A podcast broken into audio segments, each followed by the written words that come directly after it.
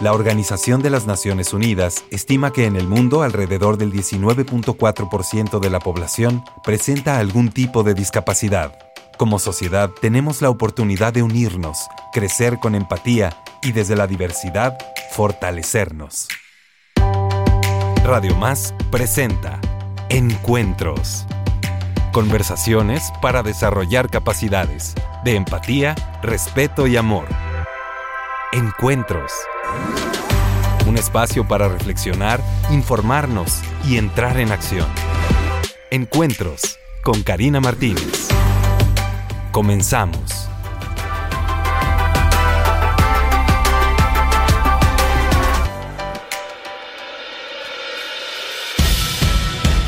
Qué gusto saludarles en esta hermosa mañana de lunes. Arrancamos la semana con un programa de lujo.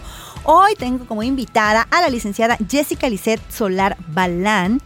Ella es una mujer que estudió una cosa, pero después se especializó en otra y está haciendo un trabajo maravilloso. Ella estudió diseño de la comunicación visual y también la especialización en accesibilidad universal. Así es que mi querida Jessica, bienvenida a este espacio. Muchas gracias Karina por la invitación. Muy buenas tardes. No, pues yo encantada de que estés con nosotros en esta hermosísima mañana, porque de accesibilidad tenemos que hablar todas y todos. De repente se ha pensado que la accesibilidad es únicamente para las personas en condición o circunstancia de discapacidad, pero en realidad la accesibilidad es un tema que debería interesarnos a todas y a todos en diferentes etapas de nuestra vida. Así es, efectivamente, luego cuando creemos en accesibilidad pensamos en algunos cuantos, ¿no? Sobre todo a los grupos vulnerados, ¿no? Que han sido excluidos desde lo cotidiano y no creemos que es un beneficio para todos, ¿no? Que si diseñamos para todos, algún día todos nos vamos a beneficiar, seas persona con o sin discapacidad, seas parte de una comunidad indígena, incluso en la etapa de adulto mayor puede llegar a discapacidad y creo que esa parte se nos olvida cuando estamos jóvenes, cuando nos sentimos fuertes, cuando nos sentimos sanos.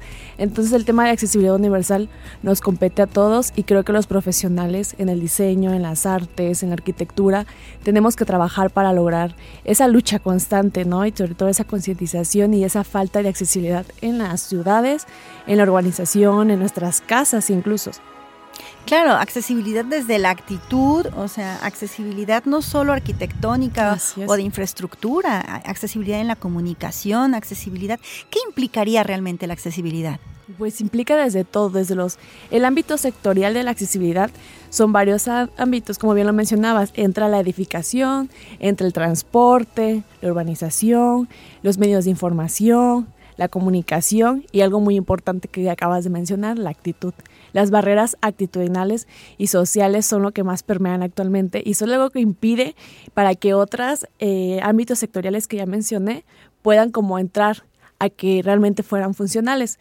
Porque cuando tenemos esa actitud cerrada, negativa, todavía que excluimos, con falta de empatía, pues eh, no creemos que las personas con discapacidad lleguen a formar parte como de este núcleo social, ¿no? Porque no las creemos capaces, porque aún las seguimos viendo como personas que siempre tienen que ser sujeta de cuidado, desde este enfoque médico rehabilitador. Asistencialista, claro. Asistencialista, en efecto. Entonces, creo que si empezamos a quitar todavía nosotros mismos como ciudadanos y como profesionales esa venda en los ojos, para darnos cuenta que no, que la persona con discapacidad y las personas, incluso adultas mayores, pues son personas capaces de hacer muchas cosas, que aún pueden tener una vida plena, efectiva en la sociedad, pues desde ahí vamos a empezar a erradicar esos prejuicios, esos mitos y esos estigmas en torno a la discapacidad para dar paso a los demás ámbitos sectoriales de manera efectiva. Claro, incluso esos miedos, ¿no? Que de repente dicen, bueno, pues yo no me acerco porque como no tengo idea de cómo tratarle, entonces mejor me excluyo, me voy por otro lado, no le hablo, no le saludo, no me involucro, porque no sé cómo. Pero yo creo que la respuesta pudiera ser, ¿cómo me acercaría a otra persona? ¿No? Sí, sí, sí, justo. Yo me he topado pues con varios profesionales, ¿no? Y de diferentes ámbitos, privado, público. ¿Qué es eso, no? Dicen, es que no sé cómo, cómo incluirlos correctamente, ¿no? Y en el afán de incluirlos, pues ponemos ciertos ajustes razonables de manera incorrecta, ¿no? Que el braille está mal, que, que, lo ponen a otra altura, que lo ponen atrás de un póster, que los pisos podotáctiles luego hay un poste medio del piso podotáctil. Entonces, para nosotros son cosas obvias, pero las personas, cuando no consideramos a las personas con discapacidad en todo momento, incluso en el diseño, incluso desde la actitud, pues siempre vamos a seguir haciendo las cosas mal, ¿no? Desde un inicio. Porque existe esa barrera, el de no acercarnos, el de no preguntarles y también por el miedo de, pues, de que no le vaya a dañar, ¿no? ¿Cómo me acerco? De que no la vaya a herir, ¿no? De que no lo vaya a tratar mal. Incluso lo pasé yo cuando empezaba mi tema de investigación.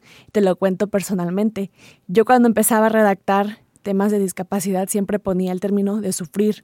De la discapacidad sufren tantas personas o la discapacidad visual se sufre hasta que me corrigió la maestra de la asociación y me dijo, es que no sufrimos. Claro. Dice, nosotros no estamos sufriendo. ¿Acaso me ves que O bueno, se, sufre por desamor, se sufre por desempleo, pero no por la condición, claro. Ajá, exacto. Me dice, yo presento, yo vivo. Puede que sí, como persona con discapacidad estoy vulnerable a enfermarme como todos, ¿no? Claro. Que me dé una gripa, que todo, pero no estoy sufriendo.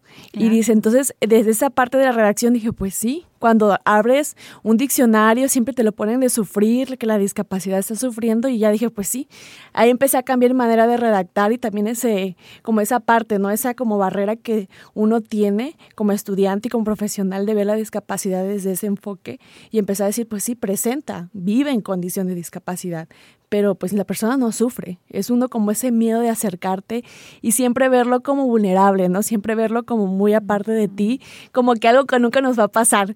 Yo lo veo así como que las personas creen que nunca les va a llegar a discapacidad, ¿no? Cuando todos, todos estamos realmente incluidos, ¿no? A que la discapacidad se puede presentar en cualquier momento de nuestra vida. Seas adulto, seas joven por un accidente, a causa de una enfermedad, entonces creo que no tenemos que dejarla atrás, ni siquiera descalificarla que no nos va a llegar nunca, ¿no? Entonces creo que es algo que tenemos que ser muy conscientes como personas. Claro, y bueno, retomando esta parte de la accesibilidad, que la accesibilidad debe ser para todas y para todos, pensar que todos estos ajustes o estas adecuaciones se hacen por el bien de la comunidad en general, no solamente de algunos. De repente se piensa que es un gasto y no una inversión, ¿no?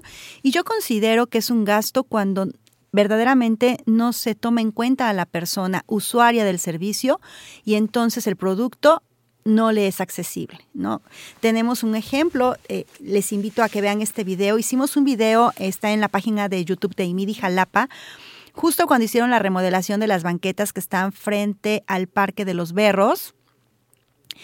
Un amigo, eh, es, usuario de silla de ruedas, fue conmigo y veíamos, ¿no? Cómo de un lado del parque sí este, se puede bajar, pero y después para dónde te subes, o sea, quedas en medio del caos vial por una parte, Y por otra, que de repente, este, para una persona ciega, por ejemplo, no había señalización, no, no había eh, una comunicación entre el pavimento y el bastón de la persona ciega, y entonces pudiera ir caminando en el parque y como hicieron el desnivel tan pronunciado y tan ligero, pudiera no darse cuenta que ya se salió del parque y que está en medio de los automóviles, ¿no? Entonces, lejos de ser accesible, pone en riesgo la seguridad, la vida, la integridad de un ser humano. Entonces, ahí considero yo son un gasto, porque eso finalmente no es accesible, ¿no? Sí, es correcto. Justo muchas personas día a día viven pues las barreras del entorno, ¿no? Y dice, es lo que más me discapacita como persona, que no puedo disfrutar los espacios públicos, no puedo salir a un parque, quiero ir al cine, no me permite la entrada con mi perro guía, quiero ir a tomarme un café, el mesero se dirige a mi amiga, a mi acompañante, a mi familiar, en vez de decirme a mí, ¿no? De qué, qué quiero en el menú. Entonces son esas barreras que día a día los limita más, ¿no? Que las rampas están a un desnivel que no es, al grado de inclinación, que parecen siempre, comentábamos con mis amigos decía de rueda, dice, parece una resbaladilla, ¿no? Dice, prefiero mejor bajarme por las escaleras de espalda sin silla de ruedas que bajarme por esa rampa que me puedo ir de boca, ¿no? Entonces son, como dices tú, accidentes, como el tema de los pisos podotáctiles igual, que están mal o que incluso no hay. No hay. Son como, o que incluso algo tan sencillo como el hecho de señalizar los bordes de las banquetas, porque recordemos dentro de discapacidad visual también hay personas con baja visión y para ellos de señalizarlo con contrastantes es muy, muy, muy importante porque les ayuda a identificar cuándo terminó un desnivel y cuándo empieza el otro. Y también para nosotros, que luego vamos y confundimos el piso y se nos puede ir el pie y podemos tener un accidente, una fractura, nos podemos caer. Entonces son cosas tan básicas que lo facilitan como el día a día y luego no existen, ¿no? no los toman en cuenta o cuando se pone, como bien dices, llegan a ser un gasto que realmente pues no fue planeado como debería. Y como bien lo menciona la convención, ¿no?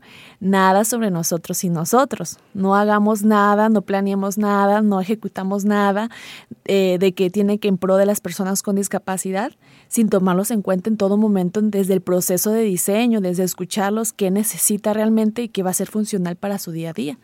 Así es, y por eso también me parece muy interesante sacar al tema un evento que tuvieron ustedes hace muy poquito de, ay, ¿cómo se llama? El, la ciencia en el bar, o ¿cómo, cómo es? A ver, platícamelo, porque yo fui y me encantó.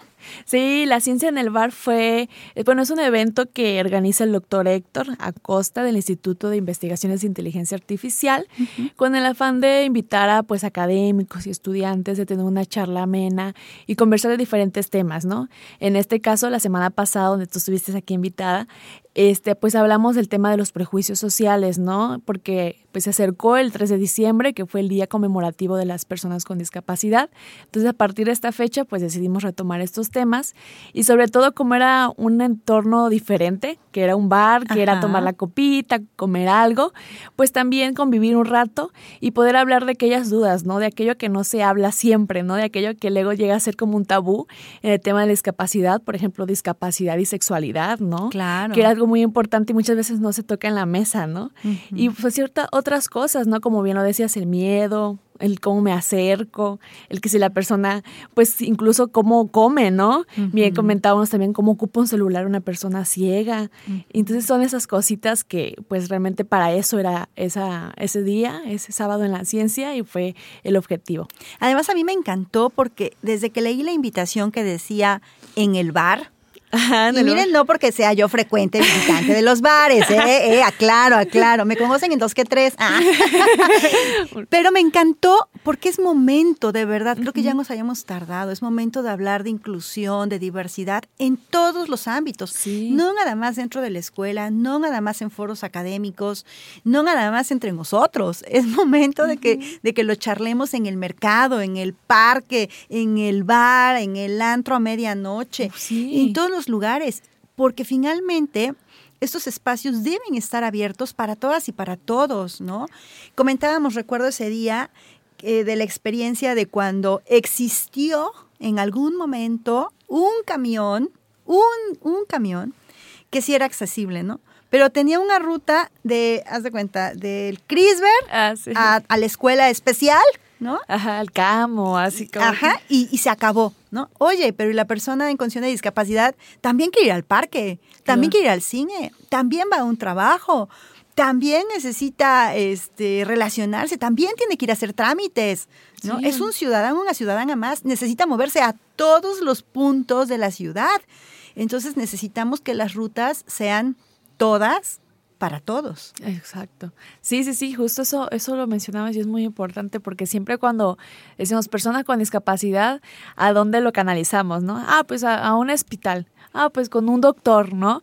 Y dice persona, pues yo no vengo con un doctor, yo quiero... Si a mí no me duele nada. Ajá, yo quiero ir al teatro, ¿no? O luego van a la facultad de, de, artes o van a otro lugar que quieren, pues, acceder a un teatro y pues donde no, pues es que aquí no es, vete a otra carrera, ¿no? Ajá. E incluso, pues, cuando tocamos el tema de discapacidad, siempre, siempre, pues, volvemos a lo mismo, ¿no? Desde ese enfoque médico rehabilitador, incluso cuando hay transporte accesible que está haciendo, solo existen esas rutas, ¿no? De, ah, pues va al, CRIT o al CRISBER, va a ciertas áreas de, pues sobre todo para su formación especial, entre comillas, pero realmente creo que ya debe ser algo que, si hablamos de inclusión social, pues donde todos estemos dentro, o sea, todas personas con y sin discapacidad.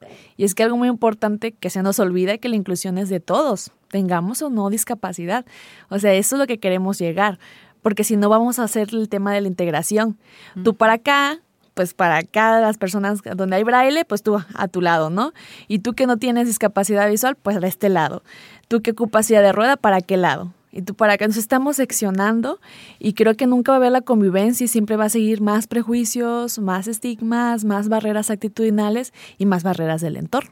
Porque siempre los vamos a estar alejando, seccionando y, y los impedimos nosotros mismos a que formen parte pues de la ciudad, de su ciudad, porque es de todos, bien lo mencionabas, es para todos.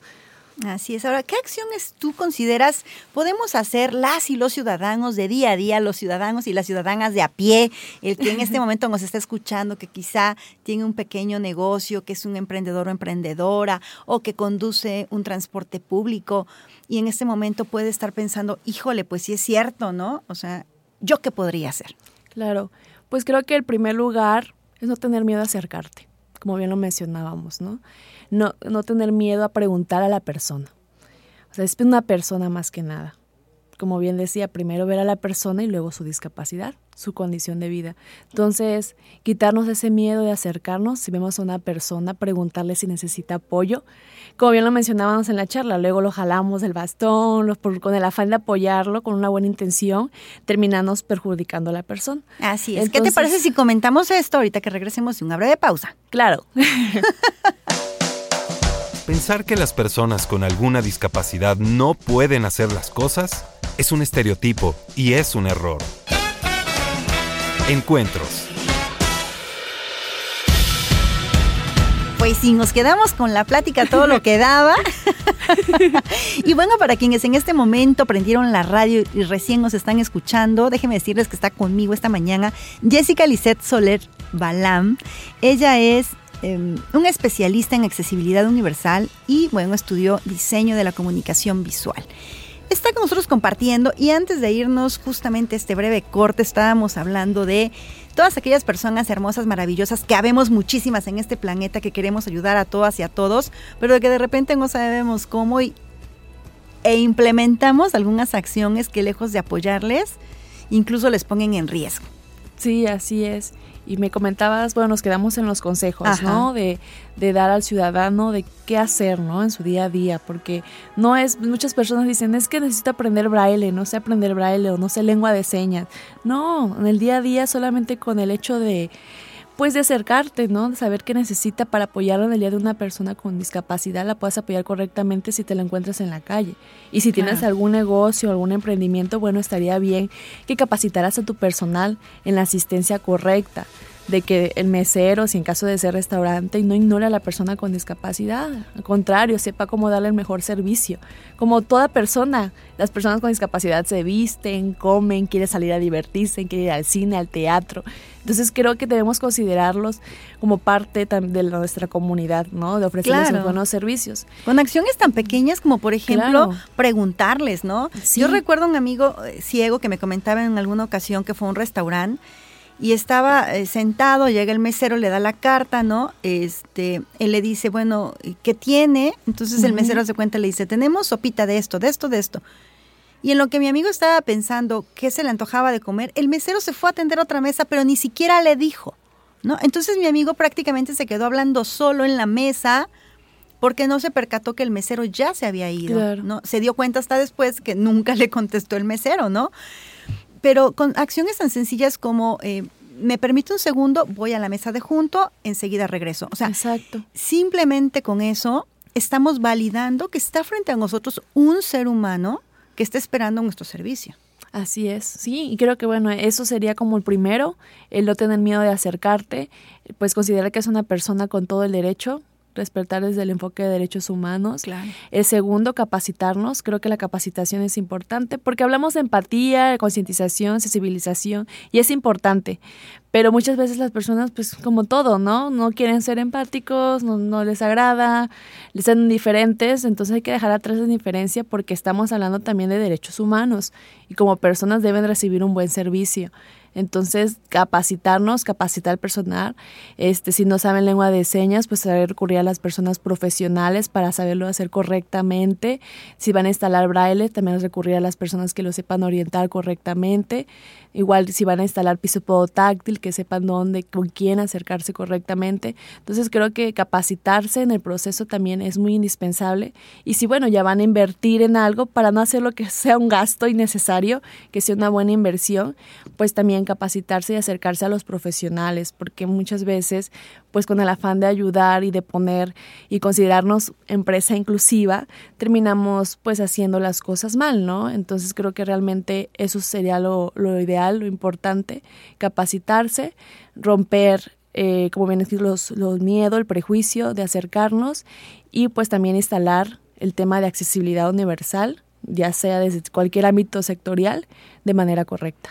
Por supuesto, ahora, hablando de accesibilidad, ¿qué pendientes tenemos con nuestros legisladores? ¿Qué podrían hacer nuestras y nuestros diputados aquí en el estado de Veracruz y en todos los estados de la República para facilitar la inclusión, que además, bueno, es una obligación del Estado. Uy, claro.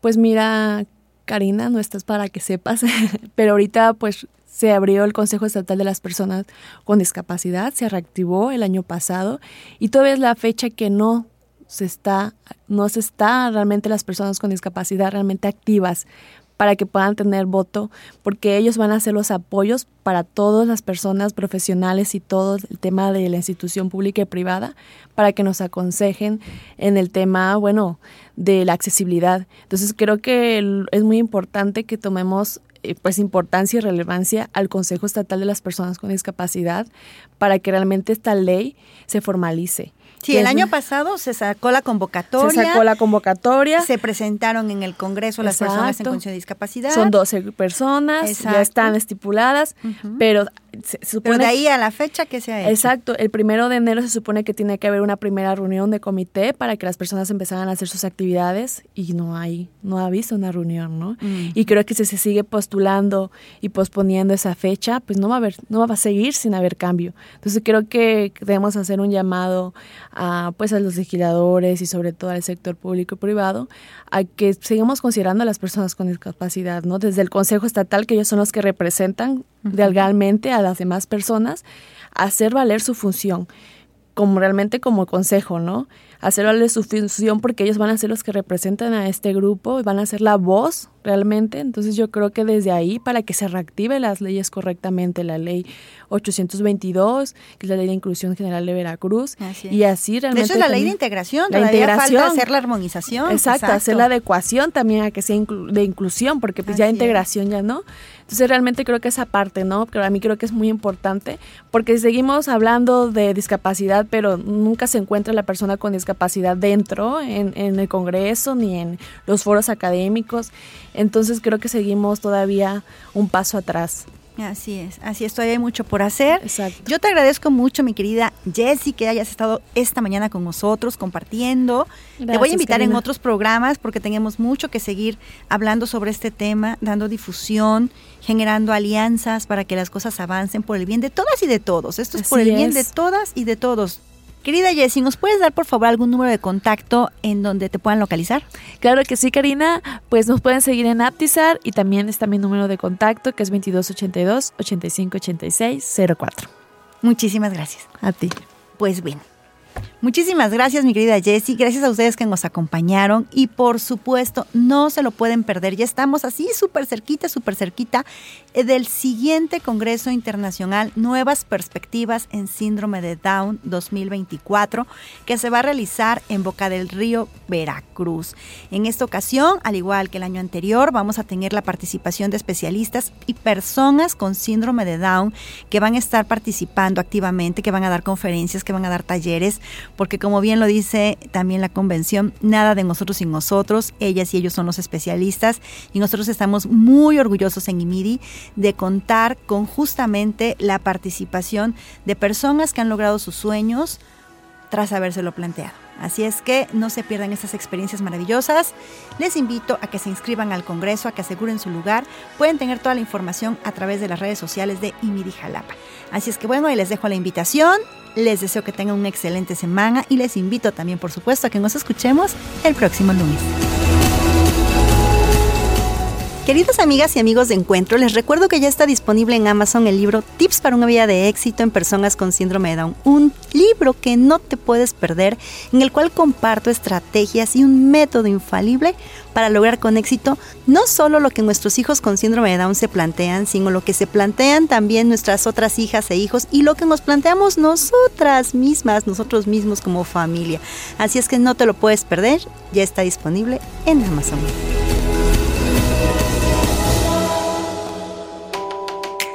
Radio Más presentó Encuentros. Conversaciones para desarrollar capacidades de empatía, respeto y amor. Les esperamos la próxima semana.